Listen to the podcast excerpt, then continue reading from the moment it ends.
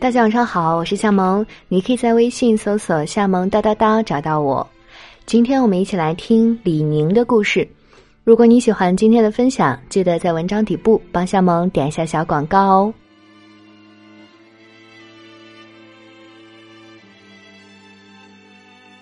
他在职业运动生涯中享受过最高的赞誉，他也多次遭受舆论的指责与谩骂。他是运动员中转型最成功的一位，他也经历过企业连年亏损的惨淡。他是奥运冠军和企业家李宁。前不久，李宁去了巴黎时装周，李宁牌一不小心步入了国产潮牌行列。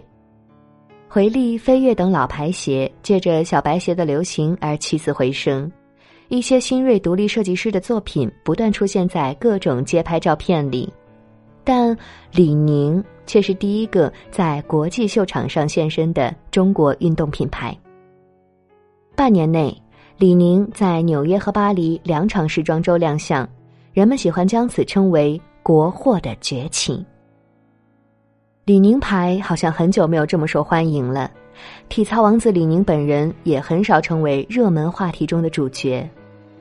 李宁没有在公开场合表达过自己的慌乱和焦虑，被拿来和外国品牌做对比，他曾很直白的回应：“谁都想要更好的东西，你从小看到好的东西来自西方，所以你认为西方代表着更好，即使他的东西并不怎么样。”这次时装周上的中国李宁，或许就是李宁对更好的东西的理解。不少人的李宁情怀被唤醒。八零后说，自己的第一套运动服就是李宁的；对李宁不太关注的九五后和零零后说，这次看起来好像还不错。而六零后和七零后对李宁的印象，如一位受访者所说：“奥运冠军开的店嘛。”的确，三代人对李宁牌的记忆不尽相同。但是大家都知道，李宁曾是奥运体操冠军。和李宁同辈甚至再长一辈的人，如果观看过1984年洛杉矶奥运会和1988年汉城奥运会，应该会对李宁这两次的表现印象深刻。在职业运动生涯中，李宁总共获得过一百零六枚金牌，无法否认，这是很让国人骄傲的成绩。这些奖牌沉甸甸的，是荣誉和责任的重量。或许从一开始，李宁就知道自己一定会获得不菲的成就。我的目标就是拿冠军。被选入国家队是所有运动员都很向往的，但是李宁却不屑。当时的他觉得自己的水平已经高过国家队的队员。李宁十八岁进入国家队。十九岁成为世界体操史上首位单次获得六项冠军的运动员，二十一岁因为洛杉矶奥运会上的杰出表现被誉为体操王子。如果说后来的北京奥运会意味着中国的国际形象与地位达到成年水准，那么一九八四年洛杉矶奥运会时的中国还是一个新生儿。洛杉矶奥运会是中国大陆代表团首次参加的奥运会，全世界都在审视着中国的体育实力与外交实力。当时的中国正处于自信心重建的改革开放初期，迫切需要在颁奖礼上升起那面属于中国人的旗帜。尽管当时中国体操队已经取得过世界冠军的成绩，但是这一次身上肩负的责任之重。还是让李宁一行人精神紧绷。在团体赛中，中国体操队以零点六分之差输给了美国，屈居亚军。但从往年成绩来看，李宁和队友们不能理解，也不能接受这个成绩，这完全不可能。体操队里气氛顿时变得十分压抑，直到李宁在自由操项目中获得了一枚金牌。他一气呵成完成了所有动作，团身空翻两周，站得很稳。解说员十分激动。多年后，李宁在节目开讲了中和观众一起回顾这届奥运会的视频片段。他交叉双臂放在胸前，背对着观众，似乎有些紧张，看着自己在自由体操、鞍马、吊环项目毫无挑剔的表现，不由自主的笑了起来。这三个项目我都是拿满分拿的冠军。李宁难以掩饰他内心的一些小骄傲。他在那次奥运会上获得了三枚金牌、两枚银牌和一枚铜牌，而当时中国体操队共获十一枚奖牌，是当时为中国赢得奖牌最多的项目。奥运金牌的价值远超过了它本身的价值，当时国人都把我们当做英雄，我们的成就也是民众的成就。回国后的李宁享受到了很高的待遇，一辆敞篷车载着他和队友在南宁市转了一圈，接受所有市民的欢呼与赞誉。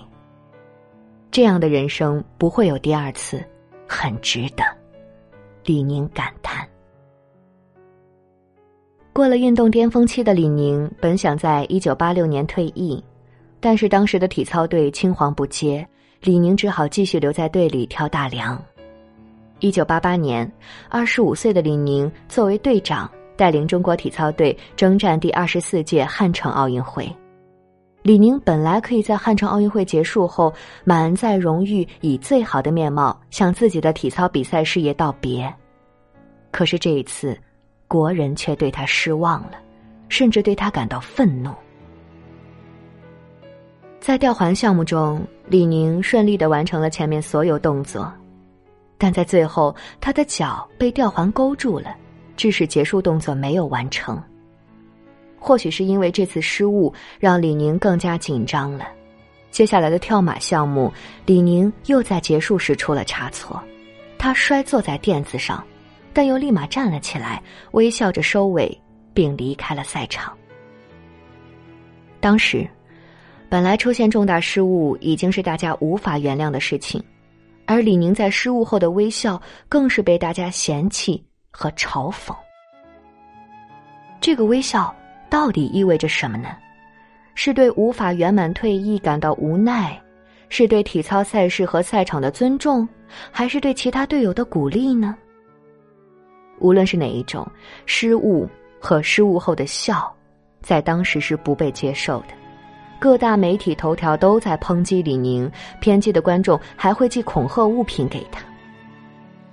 回放失败视频时，李宁眉头紧锁，捂着脸说了句“惨不忍睹”，但又立马收起难过的表情，解释当时那个笑容的缘由：笑是他的个人习惯，无论遇到什么挫折或失败，他都会微笑。在竞技赛场上，哭有什么用呢？曾经作为队里的主力，带领大家将五星红旗升了起来，而这次自己作为队长，又把国旗降了下来，这无疑是一次很严重的打击。赛后在休息室，李宁还是和队友抱在一起哭了一场，一面是众人的口诛笔伐。一面是自己内心的愧疚感，一夕之间，李宁由大家心中的英雄变成了罪人。国人强烈反差的态度让李宁一时无法接受，太多的谴责压得他透不过气。回忆起当时的遭遇，李宁说道：“当时的中国需要的是金牌，而不是体育；当时的体委需要的是冠军。”而不是运动员。人们看不到过程，也不在意过程。无论是谁赢了，就会被称赞；而输了，就应该为此负责。李宁觉得是时候退役了。转眼间，那片洒过汗水的训练场，李宁已经离开了三十年。或许是因为最后的结局并不完美。李宁多多少少还是心存芥蒂。退役后，李宁本可以成为国家体操队教练或广西体委副主任，但他却想去一个更自由、更开放的环境，重新开始。国家运动员退役转型其实并不容易，受举国体制的影响，大量的基层运动员退役后，因学历低、文化基础薄弱，长期与社会脱节，训练时留下身体疾病，在劳动力市场竞争中处于劣势。记者李海鹏曾写道：“著名举重冠军财力不仅受困于运动生涯带来的各种痛苦的顽疾，更受困于家庭琐事、地位落差和生活压力，在痛苦的退役生活中走向死亡。但李宁要幸运许多，他成为了运动员转型的成功典范之一。不光因为他是站在运动员金字塔顶尖的奥运冠军。”还因为他在转型路上做了先行者，在走弯路后能及时止损，走向了自己从未接触过的商场。李宁说：“用其他方式来为运动员服务，我也挺开心的。”一九八九年，李宁加盟了广东健力宝集团，创立了李宁体育用品品牌。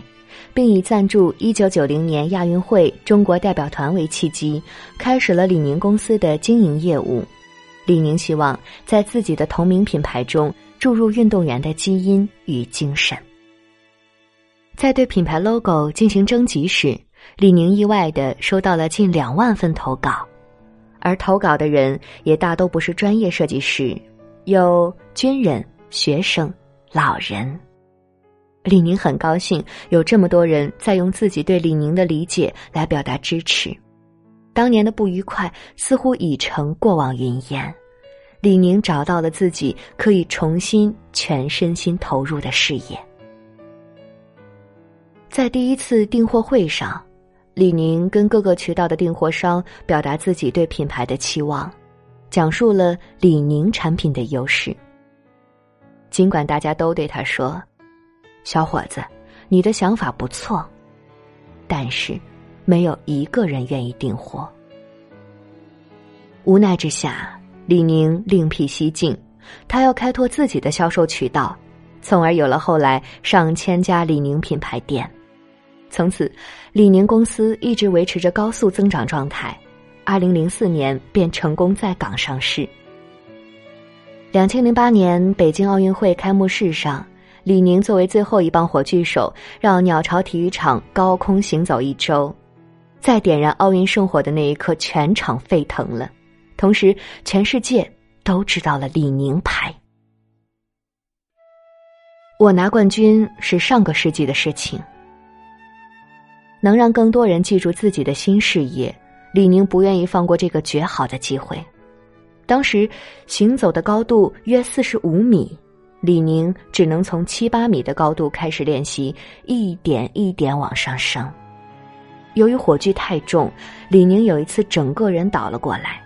为了维持手握火炬时的平衡，四十五岁的他落下了腰伤。李宁公司似乎在李宁的各种坚持下走得很顺。到二零一零年，李宁的营业额已达到九十四点七八亿元。却因一场营销策略变革而发生了巨大逆转。原本口号为“一切皆有可能”的李宁品牌，将用户群重新锁定在九零后，口号变为“让改变发生”。改变的确发生了。二零一一年，李宁公司出现了大量库存积压。二零一二年，迫于经济压力。李宁公司大量裁员关店，年亏损近二十亿。新的职业经理人的加入，并没有在预期的三年转型期内完成转亏为盈的态势。二零一二年到二零一四年，李宁公司总计亏损超过三十一亿元。